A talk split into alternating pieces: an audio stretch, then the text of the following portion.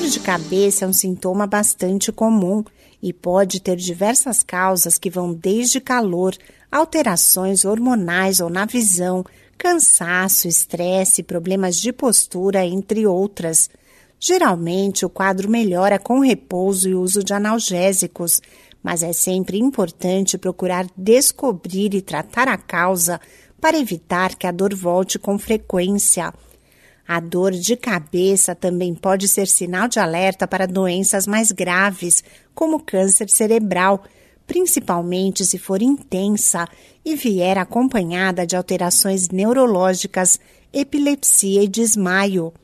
Quanto mais cedo o tumor de cérebro é descoberto, maior é a chance de sucesso do tratamento. Olá, eu sou a Sig Eichmeier e no Saúde e Bem-Estar de hoje converso com o neurologista e neurooncologista Gabriel Novaes de Rezende Batistella sobre os tumores cerebrais.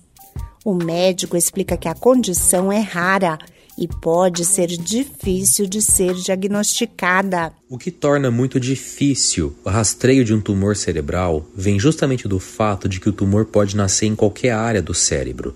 E nós sabemos que o cérebro ele é subdividido em diversas áreas que geram diversas funções específicas, como por exemplo a sensibilidade do corpo, a movimentação de uma mão, de um braço, de uma perna, a própria qualidade do nosso pensamento, segurar um xixi e por aí vai. Então, é, é muito difícil às vezes a gente ter certeza do que está gerando um sintoma suspeito.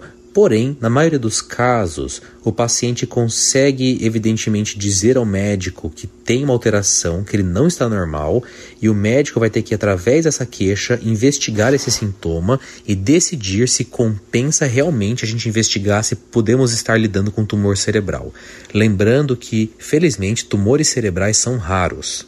De acordo com o especialista, a maioria das dores de cabeça tem causas comuns e a investigação é feita quando o quadro sai do padrão. Quando nós percebemos que essa dor de cabeça saiu do padrão, seja por uma piora progressiva, uma dor de cabeça com uma fraqueza, uma dor de cabeça que foi acompanhada de um evento epilético, nestes casos nós suspeitamos de que o quadro é mais grave e pode ter alguma coisa escondida que esteja gerando essa dor de cabeça e a gente vai investigar esse paciente.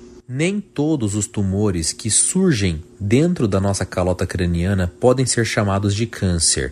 A palavra câncer, o termo câncer, ele vem evoluindo e hoje a gente considera um câncer um tumor que tem habilidades bem específicas, como a possibilidade de invasão, a possibilidade de disseminação, o controle do metabolismo, o controle do sistema imune e por aí vai.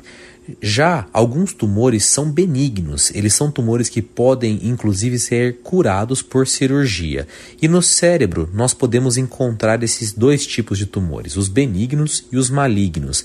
Destes malignos nós podemos chamá-los sim de câncer. O neurologista e neurooncologista Gabriel Novaes de Rezende Batistella diz que os tumores cerebrais podem surgir em qualquer idade e geralmente não há uma causa específica. Nós podemos encontrar tumores cerebrais em praticamente qualquer faixa etária, porém, cada faixa etária tem a sua prevalência de tumor. As crianças têm comumente um tipo de tumor que adultos não têm, e vice-versa. Mais de 90% de todos os tumores cerebrais são ditos idiopáticos. O que significa isso? Basicamente, nós não conseguimos identificar um, uma causa genética que foi passada de pai para filho e assim por diante que justifique esse tumor. Ou seja, nós basicamente entendemos que aquele tumor vem realmente de mutações genéticas, mas não necessariamente da família. É um tumor que nasceu por nascer. Agora, existem sim cerca de 8, 5% dos casos que esses tumores vêm de doenças genéticas, mas a maioria dos pacientes a gente não consegue encontrar uma causa específica. Em caso de suspeita de tumor cerebral, o médico recomenda procurar um neurocirurgião, de preferência com especialização em neurocirurgia oncológica, para investigar e iniciar o tratamento. O objetivo é promover a retirada do tumor sem deixar sequelas em caso de diagnóstico positivo e adotar as terapias mais indicadas para o paciente, como radioterapia, quimioterapia ou imunoterapia. Esse podcast é uma produção da Rádio 2.